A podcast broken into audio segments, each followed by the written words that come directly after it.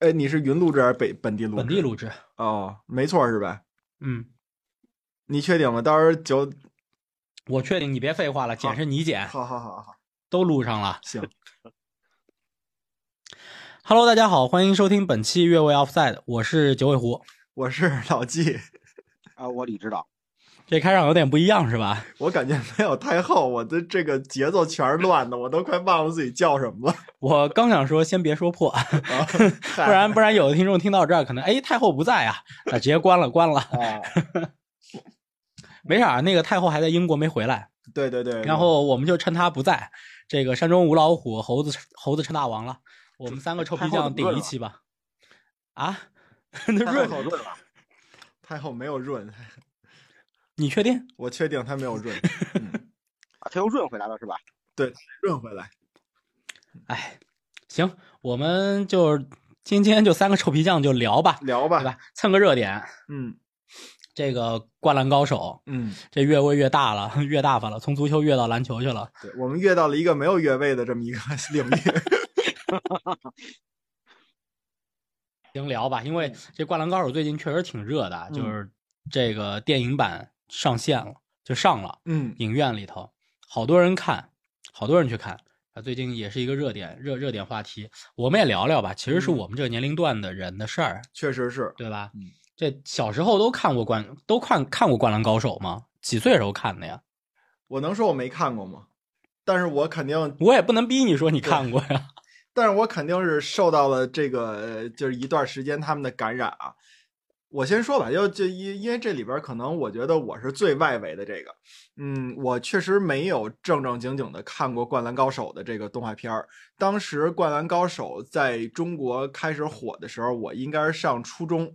我记得那会儿呢，就是全班同学吧，基本上特别是女生都在聊这个《灌篮高手》，啊，是流川枫啊，樱木花道啊。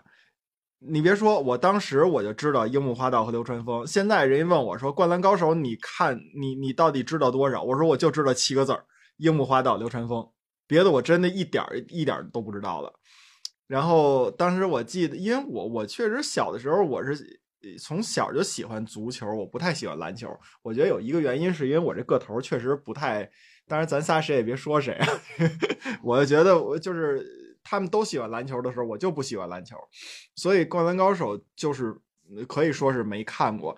但是为什么那什么呢？因为当时我这个美术我不错，我呢是我们班从小学一直的这个美术课代表。到了初中以后，虽然不是这职位了，但是画画不错。然后老有班里边的女同学啊，让我给她画那个《灌篮高手》的那个那些人的那些那些画特别是流川枫，我说我不会，我我我没看过《灌篮高手》，你让我怎么画呀？然后他们就给我拿来各种各样的那个什么什么那个小小人书啊，然后或者说什么我都忘了都是什么东西的这个照片了，然后让我来给他画。然后印，所以我就印象里边特深嘛，我就觉得那个呃流川枫是一个很很很帅的，然后那个头发非常浓密的那么一个一个一个人，然后那个樱木花道呢就是一脑袋红毛。基本上这就是我对《灌篮高手》所有所有的这个，呃，这个这个这个印象了。所以那个我记得那个《灌篮高手》刚上映那天，咱们的那个朋友圈里边，应该大家朋友圈里边都会被很多的八零后和九就是比较靠前的九零后刷屏了吧？呃，都说什么爷青回呀，我的青春怎么怎么样了呀？但是对于我来说，就是我忽然想到我上初中的时候，所有人都在说《灌篮高手》怎么怎么样的时候，我我这边老问人家，哎，你是不是觉得贝克汉姆也特别帅？你你觉不觉得那个曼联踢的不错这两场？然后人家都跟看怪物一样看着我。基本上这就是我的和《灌篮高手》之间的交集。李指导，你看过吗？我当然看过，我看过。呃，怎么说呢？但是我比这个这个这个老纪啊要大了很多很多。我看的时候呢，是我上大学了。你看他看的时候，他刚才说什么我没听明白啊？上小学还是上他他是初中，初中他是初中。哎，你看那时候我已经上大学了。嗯，首一开始呢，怎么怎么看的呢？我因为我是一个接受这个这个新鲜事物非常慢，而且就相对抵触的一个人，我也不可能想象我会爱看一个这个以篮球为主题的，因为我对篮球这项运动呢，我挺喜我看我喜欢看比赛，但是呢，毕竟跟足球还差了一点。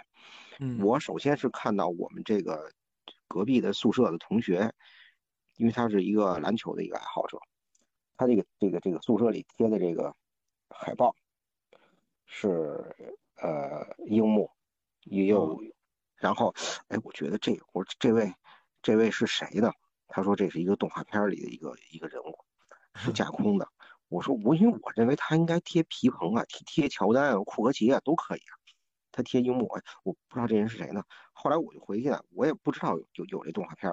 关键是当时我弟弟上一个寄宿的呃高中，然后他就到每次从我们家那边要出发，他晚上在我们家吃饭，然后他说他要看这个这个动画片，我就陪着他一块看。哎呦，我一看，好东西啊，真好看，我就入坑了。然后我都，但是我实在不知道我看到第多少集，好像到。到第几哦？我应该是就是他们打到打到全国比赛的时候，这个动画片就结束了。应该是樱木花道完成那次扣篮之后，一个呃一个绝杀的扣篮之后，这个动画片就结束了。当时，所以我对这个这个片子印象是非常深的。如果说呃这个片子我不像他们那么矫情啊，说什么代表青春了，因为我代表青春的东西忒多了。但这个呃灌篮高手这个这个动画片确实是一个很很美好的一段经历。我很喜欢它。李指导，李指导确实是我们当中年龄相对比较大的，所以他这个这个看的看的时候就是大学了。嗯，我看的时候是我看的时候是小学，小学。那咱们跨了三个，不是因为因因为你我不知道你是由于可能看的稍晚一点还是怎么样，因为他《灌篮高手》基本上是九零到九六年那个时候在日本就是连载的。然后国内引进的，反正就是九九五、九六、九七、九八那那几年，九九那几年，就零零年之前那段时间。那确实是我记得我上初中是零，就是两千年前后了。对你可能稍稍接触这个还稍晚一点，我呢确实当时是追着看的，就是国内他在这个电视台在放的时候，我是追着看，就他每天两集嘛。国内还放过，放过放过，电视台放过。我回家，对我回家就看这个，就。放放学回家就看这个，然后看的不是漫画，不是漫画书，是是电是是动画片，对吧？我看过漫画，但是我是从电话，我是从那个动画片，就是电视上面入坑的，就是我先看的电视，然后后来为什么对他印象特别深？我们小学就我读小学那会儿，四四年级以后，就是我们就可以开始就自己回家了，就不用父母接了，就是因为你四年级之前，就三年级、二年级、一年级呢，老师都要求父母或者。家里的老人能够在门口等着，必须交到老人手上或者父母手上。但是四年级以后就可以自己回家了。然后我们那会儿放学回家路上有几件事是必干的。第一个，在那个那种路边小摊买一点那个炸串，那会儿那些串都是油炸的，就直接拿油炸。要是买炸串，要买那个绍兴臭豆腐，那种黄色的那种臭豆腐，嗯，不是长沙那种黑色的，嗯，一就是这个是必干的，就是买点买点吃的，嗯。然后还有一个必干的事儿。会路过一个小书店，那书店不像现在那种书店啊，就是特正规。那会儿那书店就一小门脸，就有点像这个《狂飙》里头那个、那个、那个、那个卖那个唱片的那种店。哎，他会在外面支出一点来，把那些有一些小书什么放在那个放在放在门口那种。对，开放式那种。对我们那会儿，我们那会儿就会路过那儿，然后就看看有没有那个《灌篮高手》漫画啊，有可能就翻几页。我们那会儿就翻机器猫。啊，就那会儿就看这个，嗯，我小学时候看的这个，印印象还是挺深的。至于老纪刚刚说这个身高问题导致 导致这篮球什么的呀，我想说这里头有个人物宫城良田，打那个控球后卫的，一六八呀，一六八呀，还有一个幺六零的呢，啊，还有一个幺六零的公益义范，你忘了三分投手，他那其实是对对对标的是公牛队的科尔。哦，所以你不要拿身高 说事儿，可可能是因为自己就是一我嗨，我也不知道为什么，反正就是给给自己不喜欢篮球找辙呗，给自己这个叫什么呃非主流就找辙去呗。但我必须要说，我其实喜欢篮球比我喜欢足球要早。嗯，对我我看足球看的可能没有那么的晚，因为我九四年世界杯不是看的直播，嗯，但因因为那会儿很小嘛。但是九四年世界杯，我我我知道九四年世界杯的那个事儿，就是巴乔的那个事儿，嗯，要早于篮球的事儿，嗯。但是篮球为什么当时我我我很快就是喜欢上篮球之后才喜欢上足球？篮球是因为这个当时当时我表姐，大表姐，她很喜欢篮球，嗯她喜欢乔丹嗯嗯嗯啊，就一直看乔丹，所以我那个时候公牛王朝嘛，所以我喜欢篮球那会儿就特别早。其实我是九五九六那会儿看的篮球，就是公牛王朝，呃，乔丹第一次退役前吧，嗯，那个公牛王朝，呃，就那段时间喜欢上的。但是我其实没有特喜欢公牛，嗯我最喜欢的是雷吉米勒，三分射手，那嗯步行者的。然后后来到什么时候才看足球？九七年。那我反思了一下，我不喜欢足球有一个很大的原因是篮球它比赛时间好，嗯嗯周末早上你一定能看到篮球比赛，对但是足球比赛你必须得等到晚上。但是家长呢又不喜欢你睡得那么晚，因为你看完足球比赛就得晚上十一点以后了。我爸为这事儿说过多少次？对，所以那个时候我就看篮球会看得早一点。当然嗯，后来随着这个年龄增长啊，慢慢是更喜欢足球了。但这个《灌篮高手》那段时间看《灌篮高手》那段时间，正好也是我看这个 NBA 那段时间，所以就会特别的迷这个东西。就确实是，确实是当时就追着看。真好，真好，羡慕你们你的你没有童年了，我啊！发现。我就确实，我童年还是机器猫呢。哎，我其实我其实想拉着老纪去看那个《灌篮高手》电影来着，但是 但是这个电影确实，你要是没有看过前面这个连续剧或者那个漫画的话，你是看不太明白的。所以嗯所以我也后来就没有强强强求老纪，就是一定要去看，就以至于我到现在就确实最近我也特别忙，就工作特别忙，所以到现在也还没去看电影。李指导，你去看了吗？我没有去看，嗨，小短仨，嘿，你打算看吗？我我我没有我没有打算看，因为我不知道为什么，就是在我心里那个二 D 的动画片啊，首先我当刚当时我看这个电影的时候，我把这个其中的预告片给过我这个做技术的这个这个同事看，后来他说这是三 D 转二 D，因为为了降低成本。实际上在我心里呢，我觉得就是当初的那个二 D 版本是一个怎么说呢？我有点儿就是我有点儿守旧，我觉得那个版本不可超越。现在如果再给我一个怎么说呢，就感觉味道不太对了。我也不会去挑它的毛病怎么样，或者，但是我我的女儿一直在看二 D 的，就是老版的《灌篮高手》，也就是这个作品历经了这么长时间，其实到现在已经有三十年了。如果说从它从它开始发布，就是它仍然是有生命力的，嗯，哦，你闺女在看呢。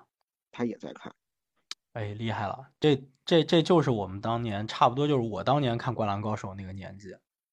对对，因为我我一直在想办法把我我认为好的东西去推荐给他，而且呢，嗯呃，很好，就是他也能接受这些东西，他觉得我喜欢这些东西都还不错，嗯，但是你但但是你不打算看电影，或者说也不打算带着呃，他去也打看这个电影。算去看，但是不着急，就是没有没有啊那么强烈的想法去。哎，我其实挺想去看那个首映的，当时特别想去看四月二十号，但是那会儿真是太忙了，就非常非常忙，所以确实是没时间。呃，有时间的话，我是一定会去看首映的。我印象当中，我看过首映的，就是零点场的，除了就到目前为止只有一部，就是《速度与激情》。嗯，那个保罗沃克去世之后，就那一部，嗯，我忘了具体他是他是六吧，应该是，就是巴西是五嘛，嗯，然后巴西后面那一部应该是，如果没记错的话，应该是六，就那一部，我当时确实是零点看的首映场，对，本来《灌篮高手》我是特别想去看首映的，嗯，但是确实是太忙了，但我应该是不能说应该是，我是肯定是会去电影院看的，而且我可能会，如果有机会的话，我可能会看，可能不止一遍。嗯，嗯，到目前可能我在电影院就进电影院看超过一遍的电影，应该只有《爱情神话》。啊，对，是去电影院看了三回。呃，这个《灌篮高手是》是有有有有计划，可能要这个，如果它确实好，我觉得可能会二刷。嗯嗯，特特别有，嗯，李钊你说，那比如说你，那你说说，你觉得它好在哪儿呢？没没关系，你说完了我再补充。我确实有情节，就我确实有情节，就包括我，呃，我最近在刷那个 B 站嘛，其实最近这个是一个大热点。你看这个，因为我是一 B 站用户，我不我我我不玩抖音，也不玩快手，就是我是一 B 站用户。然后很深度的 B 站用户。最近我的这个主页上面，基本上啊前十条一定会有至少一定会有一条是这个跟《灌篮高手》相关的。嗯当然，大多数的都是拿各种乐器或者各种翻唱它里面的这个主题曲啊什么的，尤其是那首《直到世界的尽头》，尤其是这首，那确实有情节。就是我我个人也非常喜欢这首歌，甚至我一个不会日语的，就只是用拼音，哎，我都会唱。嗯 对，但就就就有点情节，而且我会觉得说，当年其实他打到就是呃全国大赛之前，然后这个连续剧它就结束了，这个是一个未完结的，对于我来讲是一个未完结的事情，嗯，是个未完结的事情。就是我现在可能，呃，我自己觉得还有些未完结的事情，一个《灌篮高手》，另外一个可能是林肯公园 （Linkin Park）。自从这个 Chester 去世之后，主唱去世之后，但乐队没有解散，那么它对我来讲也是个未完结的事情。嗯嗯嗯，所以就可能就到目前为止，可能就这两件吧，是我从很小时候就喜欢的东西，然后到现在它是一个未完结状态。对，所以《灌篮高手》我觉得电影一定会去看，因为它不会再有连续剧了，它只会有这一部电影，然后这部电影就是它的最终版。嗯那我觉得我需要去结束掉它，所以它是一个仪式感的事情。嗯，对，所以我一定会去电影院去看。可以可以可以。李指导接着补充呗。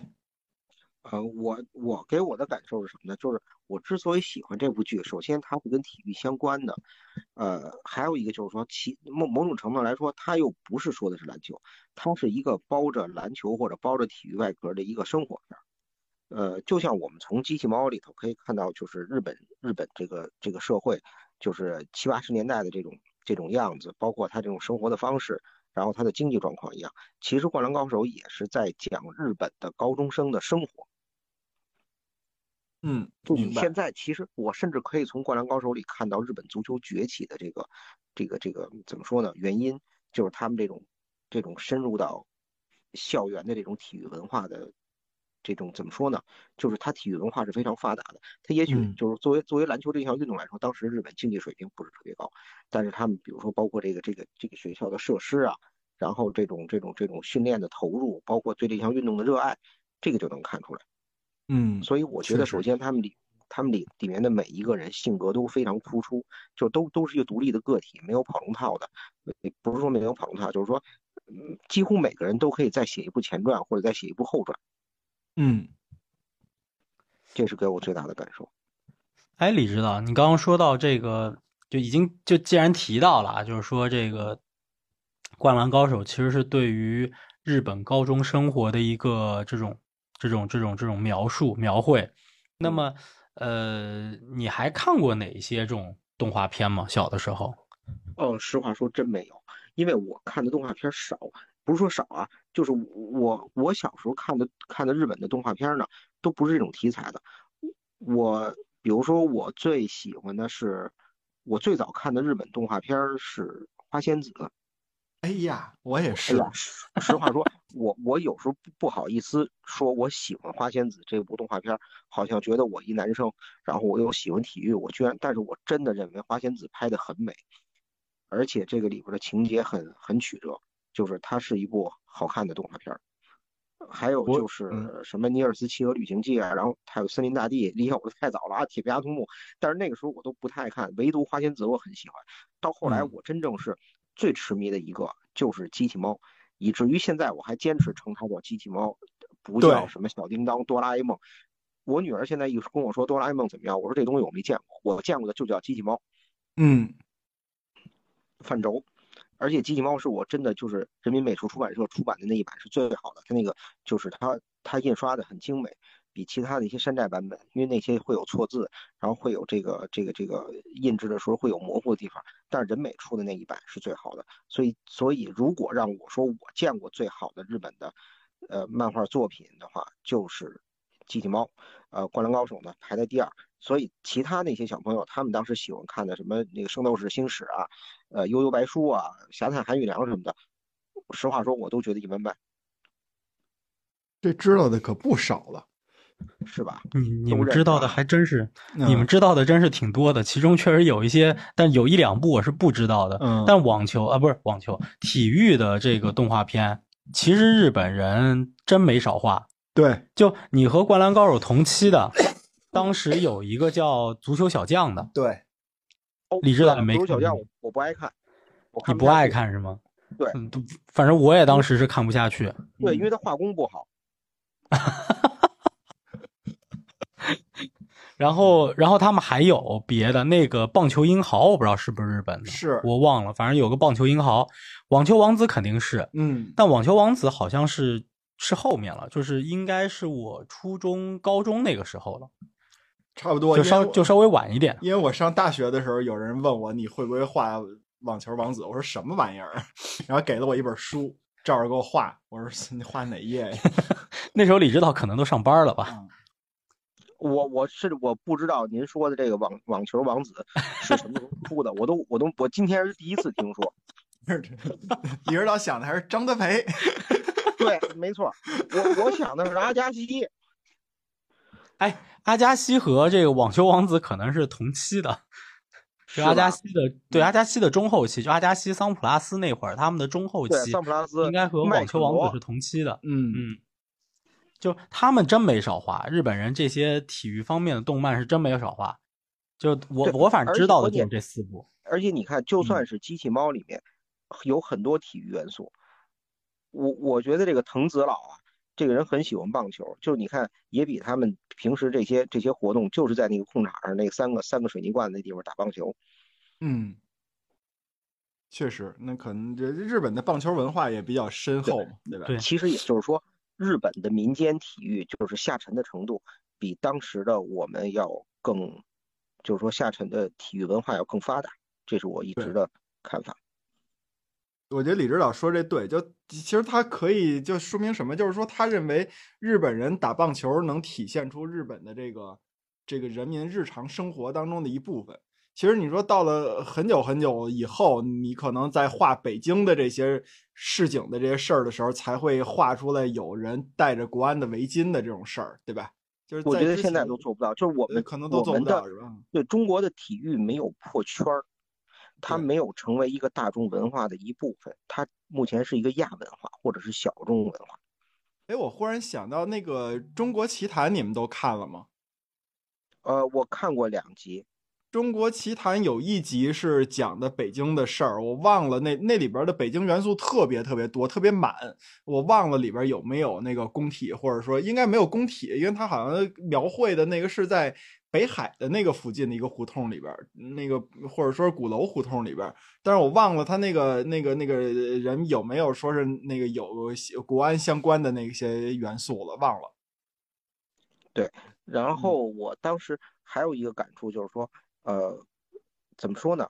你《灌篮高手》其实在中不不说在日本，就是在中国开始上映，然后开始这这个这个变得受人欢迎的时候，其实日本篮球的成绩并不好。让日本日本男篮跟中国队可能打十次，他要输十次，但是这个真的不影响这个这个作者也好，或者说从事这项运动人了也好，对这个对这项运动的热爱，嗯，对吧？对对对，这个还是挺怎么说呢？引人深思。嗯就是其实运动对于运动的热爱本身，我觉得不完全和成绩挂钩。嗯你不能说它完全和成绩不挂钩，但是我觉得不完全和成绩挂钩，它可能是一种生活方式。对，它就是这个方式。对，这个这这个真的是我觉得很值得中国的体育行业的从业者或者说喜欢体育的人去了解和学习的这么一点，就是我们太过有的时候我们太过于注重其中所表达出来的成绩和民族性，嗯。这个我觉得是体育之外，呃，就是竞技之外吧，我觉得。应该有更多的一些东西，就是体育是一种生活方式，就这个这这个可能真的是我们值得学习的地方。不过我觉得这个啊，这个话题说大了，因为这两天我在看，呃，我下载了几本书，其中一个就是说，呃，清华大学的这些呃毕业生，包括这个这个三十年代和四十年代的毕业生啊，都很老很老了。他们回忆马约翰的这些文章的一个总集，还有一个讲述这个清华大学百年历史，就尤其讲清华百年体育。我现在就总结一句话呢，就可能跟我以前的观点不太一样，就是我觉得中国现在的锦标主义，呃，这种对对于金牌或者对成绩的痴迷呢，呃，我们新中国或者说后来的体育总局的这个奥运金牌战略的这个计划不能背锅，在于什么？因为这个中国积贫积弱的时间太长，所以这个我们在从事体育运动的时候，肯定有一种原动力，一定要获得金牌，一定要击败洋人。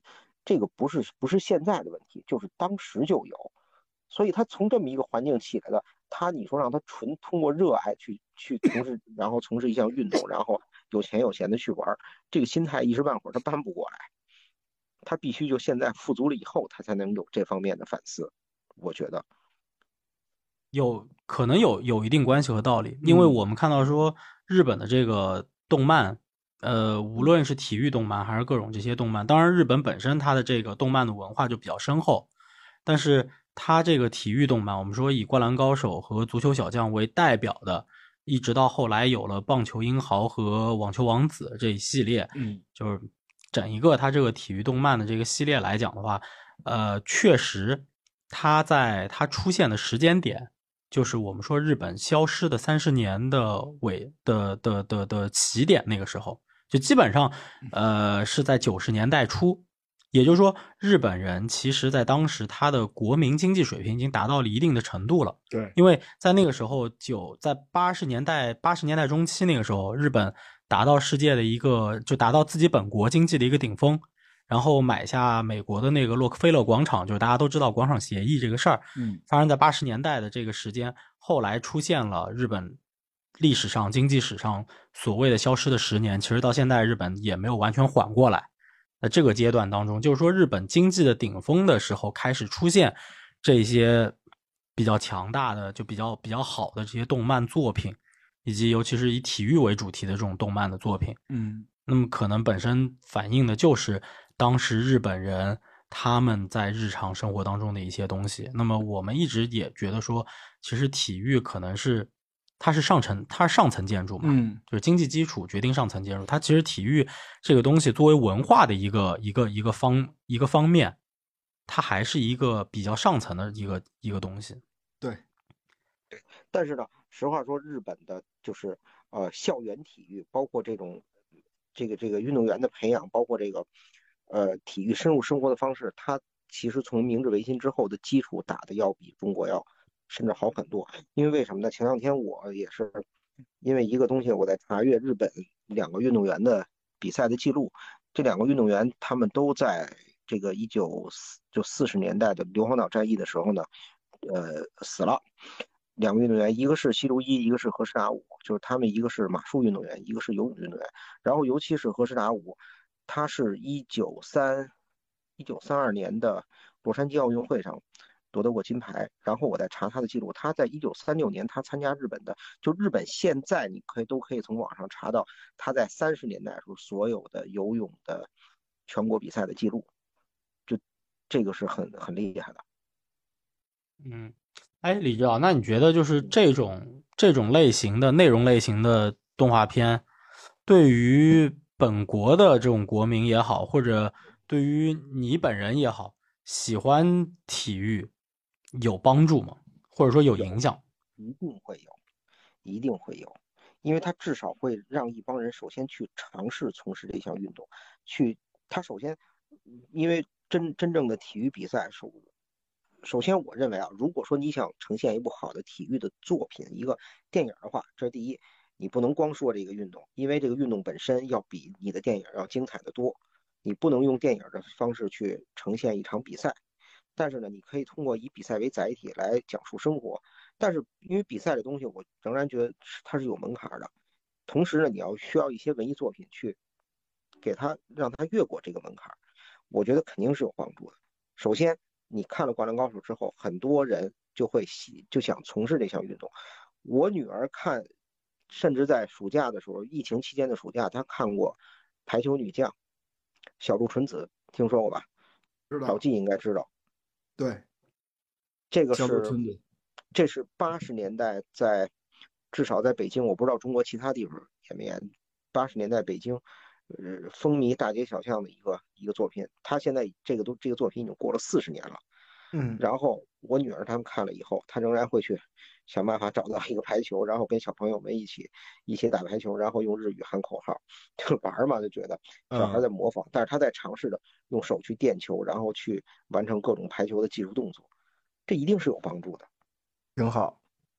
对，嗯，别让他学空翻就行。对 晴空霹雳是吧？流星赶月，对对对，老季你呢？你一个没有看过这些体育题材动画片的人，哎呀，真的，所以我就觉得，反正对我是没有什么影响，但是我认为确实是对大家都会有积极正向的影响。我就觉得那会儿，反正就是足球小将播出来了以后，你就明显感觉班里的女生谈论足球的多了嘛。她肯定是基于足球小将。然后我记得上初中的时候，可能那个，反正我们班的女同学最开始是怎么被分流到篮球场上的？我觉得跟那个《灌篮高手》应该是有很大的这个关系吧。反正你说一说这个这个流川枫有多帅啊，或者樱木花道这个痞了痞气，但是他能对吧？后来有一个这个叫什么人性弧光的这个这个成长过程什么的，那那那可能很多女生都还是很喜欢的。老老季说话都说急了。嗨，我这两天老是嗓子不得劲儿。我我这个再问一遍老金，嗯，去看《灌篮高手》电影吗？不去，不是也去我不去的原因不在于别的，是在于我我要用我自己的方式去对你们和对这个电影表达尊重，就是我不希望你你你你那个满心欢喜的找了一个同伴陪着你去看，然后你发现他他到后来睡着了，或者说他没睡着，然后你看着他一脸懵逼的那种状态，我觉得这样对你来讲不是一个很好的体验，所以我真的是由衷的希望你能找到一个就是。怎么怎么啊不，我我哎，说的跟那个分手似的，我。不不不，我不需要，我不需要，就是啊这个电影对我来说真的不需要，因为啊当年我也是自己看的。呃对，我就是说，假如要是一块儿看，我也希望不是我这样的人啊，真的真的。行吧，那个我们刚刚其实说了很多的这个体育题材的这个动画片，嗯呃，和各种剧，各种剧就不算了吧，其实主要是动画片。但是其实很多年过去了，就嗯是上一个我们大概有印象的，相对来说，在我们这个年龄群体里头，可以算比较现象级的这种体育动画片，可能真的就是《网球王子》。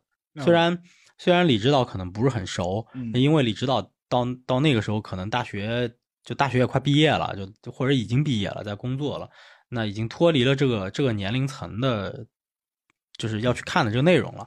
那么这种情况下，反正我。对吧？我跟老纪这个年龄层其实还是知道《网球王子》的，并且相对它是一个也很现象级的这么一个动画片。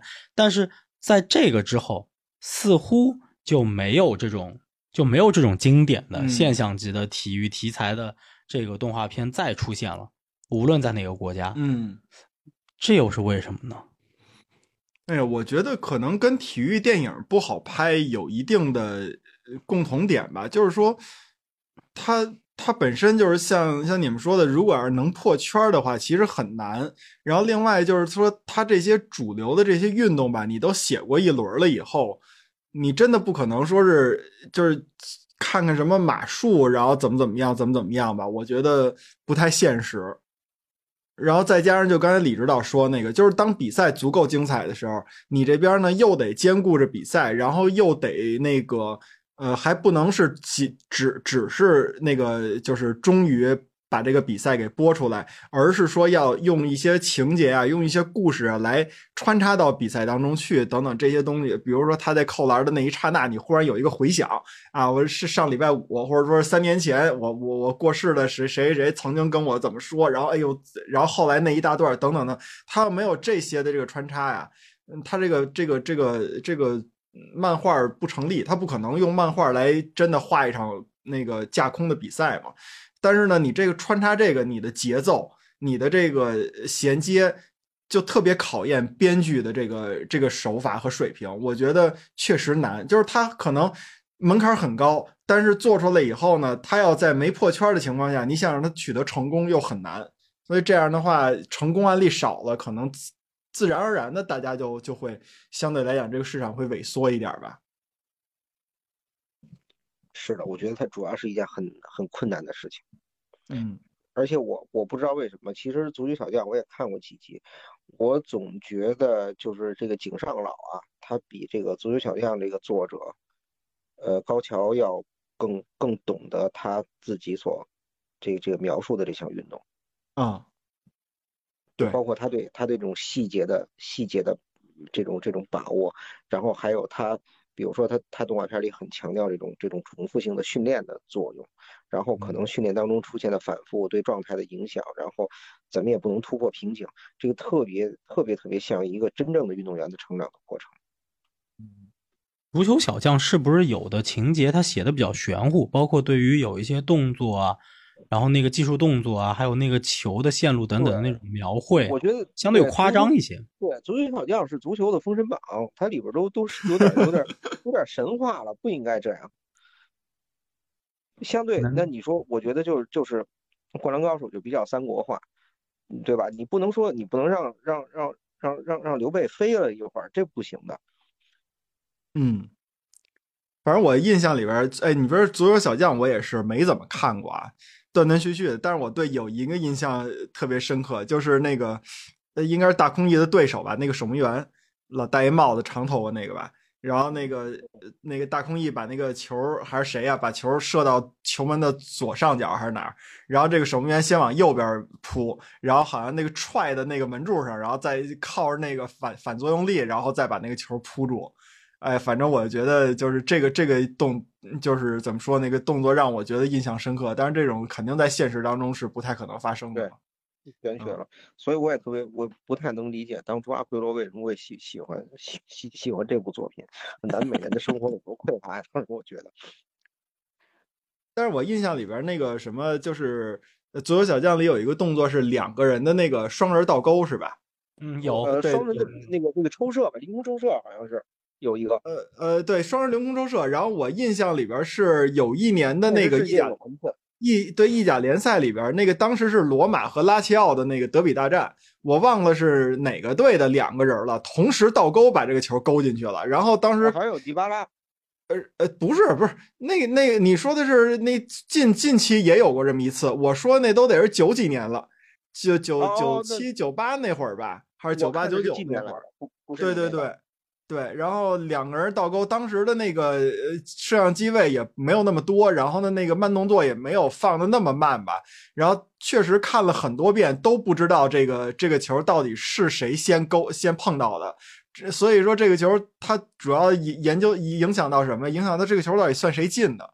反正具体的情节已经忘了，但是这个应该是我印象里边的，就是呃童话照进现实的一个一个一个，就是比较印象深刻的案例吧。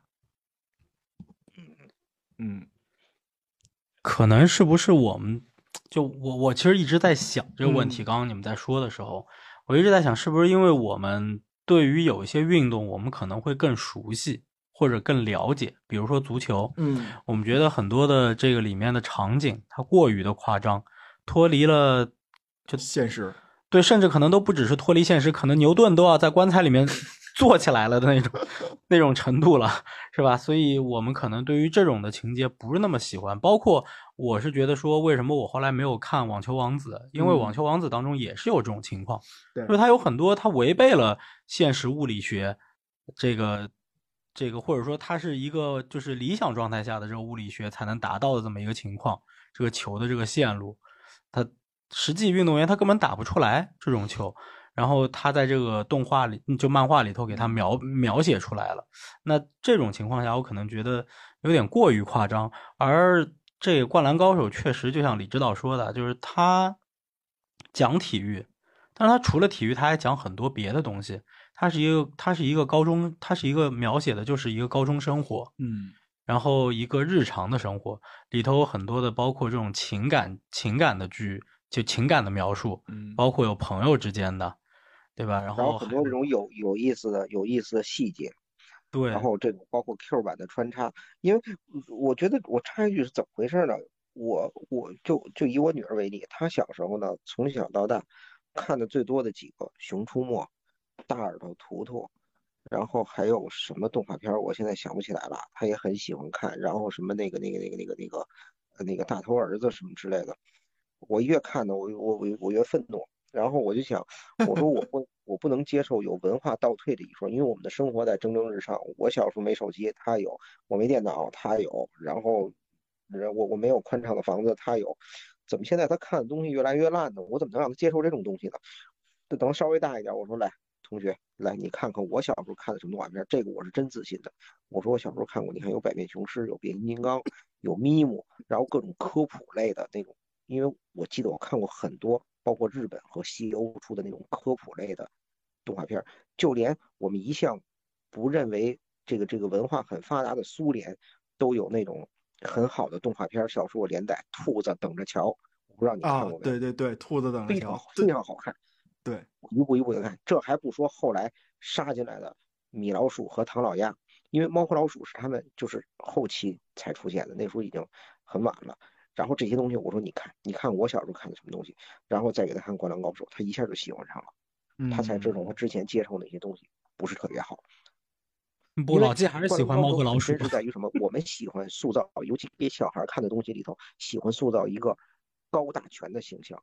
如果由我们的这个文艺工作者来创作樱木花道的话，首先，对，首先我就说，如果我们的我们的人创造创作樱木花道这个形象，他一定是。五讲四美三热爱，德智体美劳全面发展，跟晴子谈恋爱不可能的事儿，怎么能这这怎么能高中生怎么能干这样的事儿呢？他得搀老太太过马路，帮助老师 收作业，学习也得好，对吧？打篮球的时候场上还不能骂人，小混混挨了嘴巴不能还手，都是这样的话，肯定捂着脸去告告老师啊，对吧？由家长来解决这件事儿。但是我们能看到樱木花道，他是一个一个有缺点的一个。一个一个一个小孩儿，然后慢慢的一个成长，通过朋友的帮助，然后学校里也很复杂，有有三井寿这样的浪子回头，有哦三井寿，对对对，我还知道这个人，对吧？三井寿，不是你们知道什么？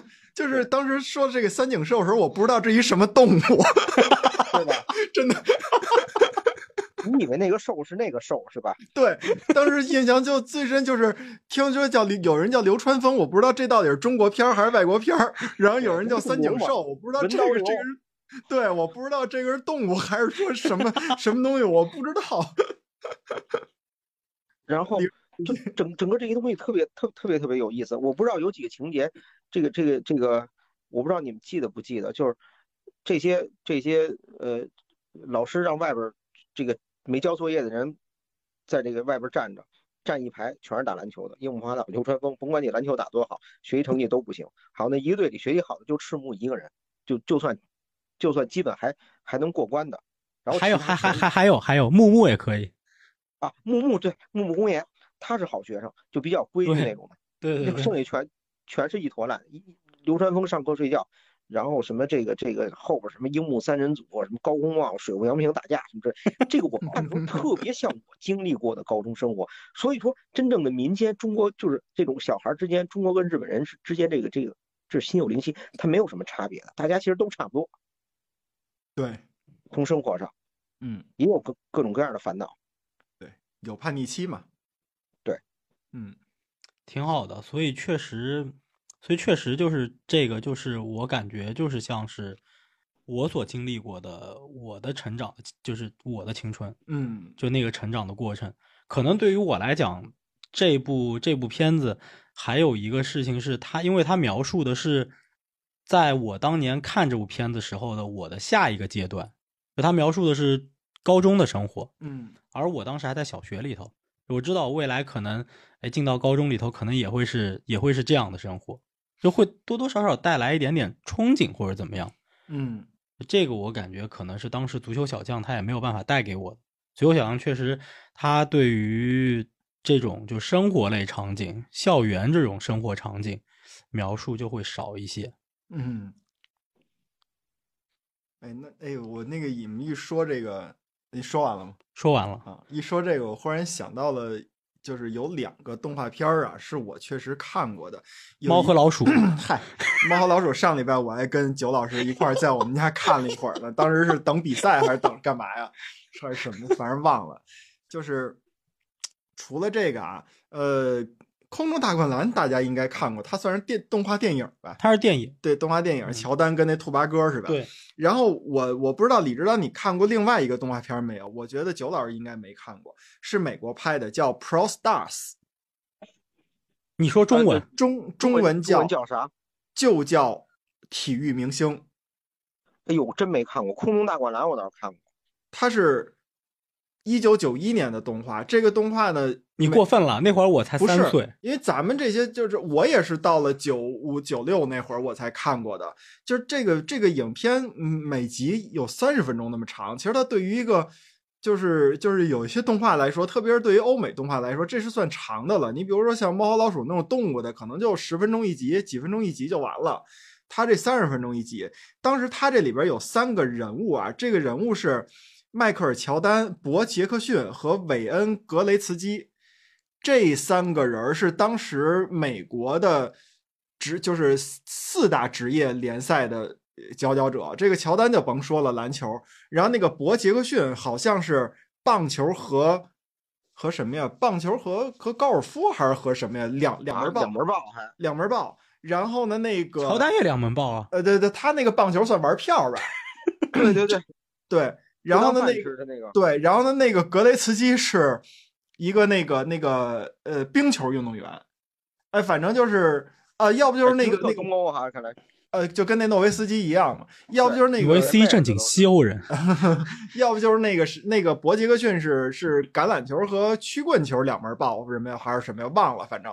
然后他们几个人干的是什么事儿呢？就是说是以体育明星的个人的技巧啊，呃，就是带给自己的这种身体的这种素质，然后帮助美国的一些警方啊去打击那个动物犯罪。其实这是一个让你来那个叫什么呃，知道大自然、知道环境保护的重要性的这么一个动画片儿。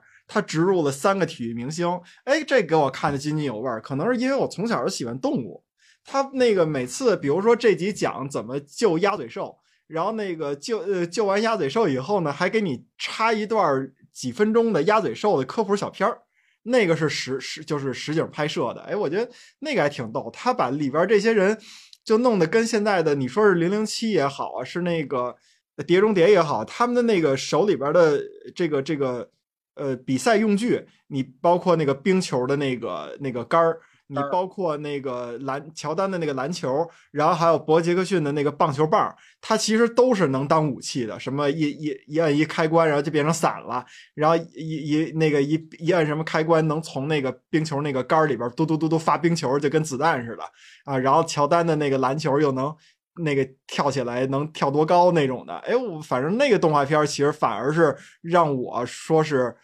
叫什么呀？就是说看过最长时间的一个体育类型的动画片，但其实它跟体育也没什么太大关系了。嗯哼，哎呦，我推荐你们可以看看，挺好玩的。哦，没事，咱们就互相推荐吧。你看看《灌篮高手》，然后我看看这个九一年的这个片子。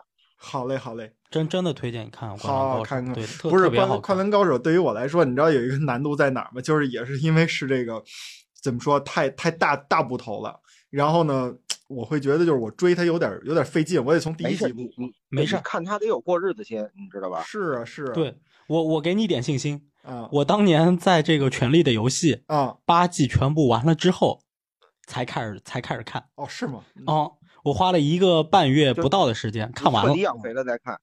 对我彻底养肥了再看。是这个给我感觉就是我压力大在哪儿？就是好像是我现在连一加一等于几我还不知道呢。然后我一看那个结尾是告诉你说是今天你看这个微积分这个这个方程啊怎么怎么样，就这种感觉。